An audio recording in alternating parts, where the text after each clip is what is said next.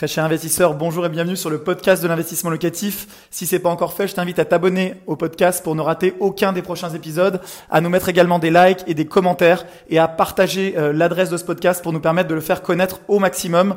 Place à l'épisode du jour, c'est parti.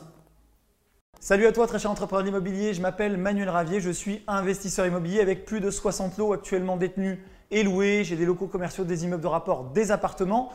Je suis également cofondateur de la société investissementlocatif.com, une société qui accompagne chaque année des centaines d'investisseurs dans des projets clés en main très rentables. Alors très rentables selon les villes dans lesquelles on intervient, c'est-à-dire qu'on surperforme le marché, on fait mieux que le rendement moyen du marché grâce tout simplement eh à une équipe d'une centaine de collaborateurs pour gérer euh, les projets de nos clients et peut-être ton projet euh, si tu as fait appel à nous.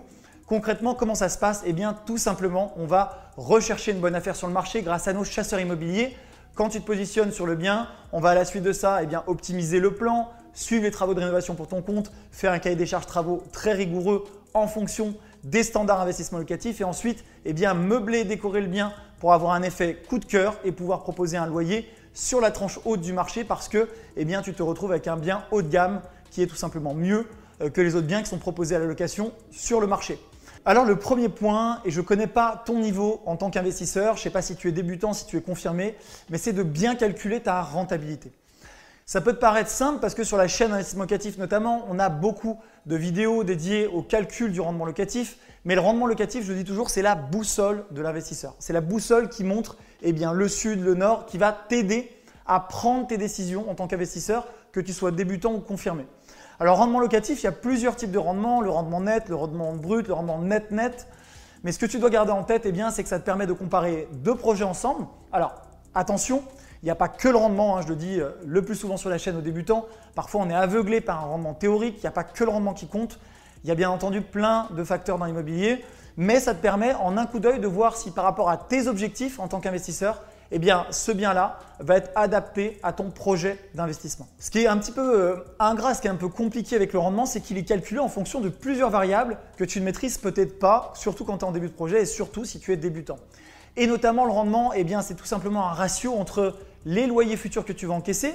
Donc là, je t'invite à savoir combien tu vas encaisser, on va en parler dans cette vidéo. Comment euh, évaluer tes loyers futurs, comment ne pas les surévaluer. Faut-il croire l'agent qui te fait la visite et qui te dit mais vous inquiétez pas monsieur, les travaux, il y en a pour que dalle.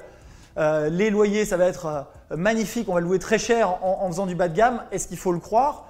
Comment vérifier ces loyers-là? Et également, comment connaître tous les coûts dès le départ? Et c'est là que ça se corse. Parce que euh, c'est facile de savoir quel va être le prix d'achat. C'est assez simple de calculer les frais de notaire. Il y a des simulateurs en ligne hein, sur les sites de notaire.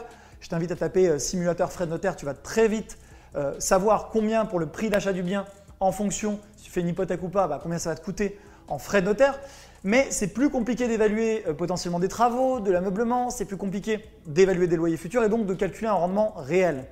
C'est aussi, et c'est un point qui est important à prendre en compte, plus compliqué d'évaluer une éventuelle vacance locative. Attention quand tu te lances dans le calcul de ton rendement locatif de ne pas être trop enthousiaste dans le calcul justement de cette vacance locative. Si tu es dans une zone qui est peut-être pas une zone tendue, si tu es à la campagne, si tu es dans une zone qui peut être intéressante quand même, hein, euh, mais prends en compte le fait que peut-être les étudiants dans cette ville où la zone n'est pas tendue n'auront pas envie de conserver un loyer pendant trois mois d'été alors qu'ils n'ont plus cours. Pourquoi? Bah, Parce que c'est peut-être plus simple pour eux de quitter le logement et tout simplement d'en trouver un nouveau à la rentrée, si c'est facile d'en trouver.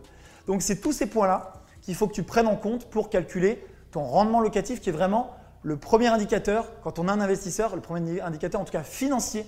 Euh, d'autres indicateurs sont importants, mais ils ne se matérialisent pas par le financier, notamment la situation du bien en numéro un, euh, l'état du bâti, il y a plein de critères, mais ce critère-là, le rendement locatif, c'est le critère numéro un. Le point numéro 2, quand on veut investir dans l'immobilier comme un pro, et c'est ce que j'ai fait depuis le début, c'est, j'en parlais encore il y a quelques jours avec un ami et qui me disait, Manuel, je suis en train de faire cette acquisition. Je dis, bah, je suis très très content pour toi. Et là, on arrive à ce point-là, le point du crédit. Et il me dit ça, pourtant c'est quelqu'un qui, me, est un ami d'enfance hein, que je connais depuis très très longtemps, je te, je te salue Rémi si tu regardes la vidéo. Il me dit, mais Manuel, euh, j'ai cette proposition de crédit, qu'est-ce que tu en penses? Il m'envoie, parce que c'est encore une fois, je le connais depuis que j'ai euh, depuis que j'ai 3 ans, on était à la maternelle ensemble, et il me dit j'ai ce crédit-là, ce taux-là, je trouve qu'il n'est pas hyper bon. Et là, ce qui me saute aux yeux, eh bien, c'est qu'il a euh, mis énormément d'apports alors que ce n'était pas demandé par la banque, et que d'autre part, il a pris une durée d'emprunt très courte. Donc je lui explique la logique de ce qu'est l'investissement immobilier. Je lui dis donc, Rémi, tu as 33 ans, donc tu as possibilité d'étaler sur une durée longue, Tu achètes en plus pour ta résidence principale, il investit pour sa résidence principale, ce qui n'est pas forcément la chose à faire, mais chacun fait ce qu'il veut. Mais là, je lui dis, le problème, c'est que tu vas venir me voir dans deux ans, tu vas me dire, Manuel, j'ai fait ce projet-là, c'est super, maintenant je vais investir dans l'immobilier locatif. Parce que c'est sûr que ça va arriver, je le sais. On se parle régulièrement, son business d'école, il est dans le bâtiment. Et donc je lui dis, ça va arriver, et quand ça va arriver, la banque va te dire, bah, vous avez privilégié une durée très courte d'emprunt, et donc vous êtes bloqué sur votre capacité d'endettement. Le point que je voulais soulever avec toi pour investir dans l'immobilier comme un pro, encore une fois, et pour ne pas te bloquer pour le futur, pour pouvoir développer un patrimoine rentable, un patrimoine massif, eh euh, c'est tout simplement d'étaler au maximum, surtout pendant cette période de taux bas. Alors, je sais, on n'arrête pas de dire que les taux remontent de 0,2, 0,3. Les taux restent à un plancher historique. Ils sont peut-être un tout petit peu plus hauts qu'il y a 3 mois. Est-ce que c'est important quand on est taux à 1%, 1.2, 1.3, 1.5 Ça reste très bas. Donc je lui ai dit, étale au max. En plus, tu achètes pour TRP, mets-le sur 25 ans et mets moins d'apport possible. Tu as du cash disponible? C'est très bien. Conserve-le, ça peut te servir pour ta famille, pour tes projets. il m'a répondu euh, quelque chose d'assez logique hein, pour des gens qui ne sont pas investisseurs immobiliers. Il m'a dit, Manuel, le cash aujourd'hui n'est pas rémunéré. Je le laisse sur des comptes. Euh, avec l'éventuelle inflation, je perds de l'argent. Je lui ai dit, mais tu as raison, tu perds de l'argent. Pourquoi ne pas utiliser ce cash pour peut-être un apport futur sur un autre projet immobilier? Pourquoi ne pas utiliser ce cash pour investir, pourquoi pas en bourse? Peut-être des opportunités, il y a peut-être des actions qui génèrent du rendement. En tout cas, tu n'as pas forcément intérêt à mobiliser énormément de cash, donc tu mets juste l'apport euh, que la banque te demande sur ce projet-là et pas plus. Et ça te permet de garder de l'apport pour sécuriser ta famille et surtout pour que demain, si tu souhaites faire un second, un troisième, un quatrième projet euh, d'investissement locatif, et ça arrive très vite, on se pique souvent au jeu, eh bien tu puisses dire à ton banquier, regardez, j'ai encore de l'épargne parce que je gère bien mes comptes, oui, j'ai des crédits, mais euh, j'ai étalé cette dette, donc j'ai une capacité d'endettement et j'ai en plus de l'apport potentiel à mobiliser pour ce second projet. Voilà, donc en 1, on l'a vu, ne pas négliger le rendement locatif qui peut être un indicateur hyper important. En 2, eh bien, investir avec l'argent des autres et en l'occurrence avec l'argent de la banque en étalant dans la durée, c'est valable tant que les taux sont bas euh, et en mettant le moins d'apport possible. Ça ne veut pas dire mettre zéro apport, ça veut dire mettre l'apport nécessaire pour que la banque accepte de te suivre dans ton projet. En 3, eh bien, c'est la fiscalité. Je vois trop souvent des erreurs, des gens qui, euh, je ne vais pas en reparler longuement, ce n'est pas le but de cette vidéo, mais qui font des mauvais choix avec de la location nue et qui se font saigner par les impôts, qui sont dégoûtés et qui viennent me voir et qui me disent Manuel, à la fin de l'année, euh, les impôts m'ont demandé tant. L'immobilier, franchement, c'est pas intéressant. Et même, d'ailleurs, je te plains parce que tu as 60 lots, ça doit être dur. Franchement, tu dois avoir du mal à boucler le fin de mois avec tout ce que les impôts te prennent. Je le vis très bien. Je ne paye aucun impôt direct, en tout cas aucun impôt sur le revenu, sur mes loyers avec 60 lots. Pourquoi? Parce que j'ai des biens qui sont détenus à travers des SCI donc je paye dessus euh, de l'IS sur le résultat et ensuite eh je ne distribue pas l'argent parce que j'utilise pour réinvestir à travers un système de holding, etc.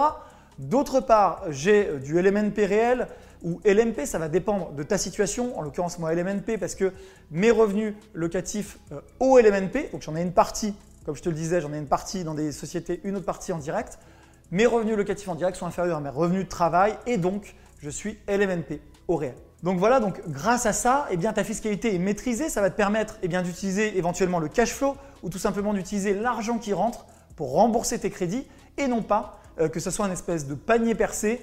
Euh, on, prend toujours l'image du seau percé où tu remplis d'eau. Donc il euh, faut imaginer les loyers qui rentrent dans un seau, il y a des trous.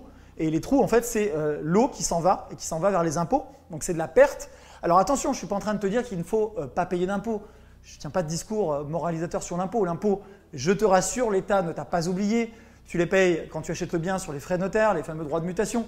Tu vas en payer à la suite de ça. Mais en tout cas, dans les premières années, le but en tant qu'investisseur, c'est d'essayer de décaler au maximum cet impôt sur tes revenus locatifs pour être en mesure de rembourser tes crédits et d'affecter l'argent qui rentre eh au développement de ton patrimoine immobilier.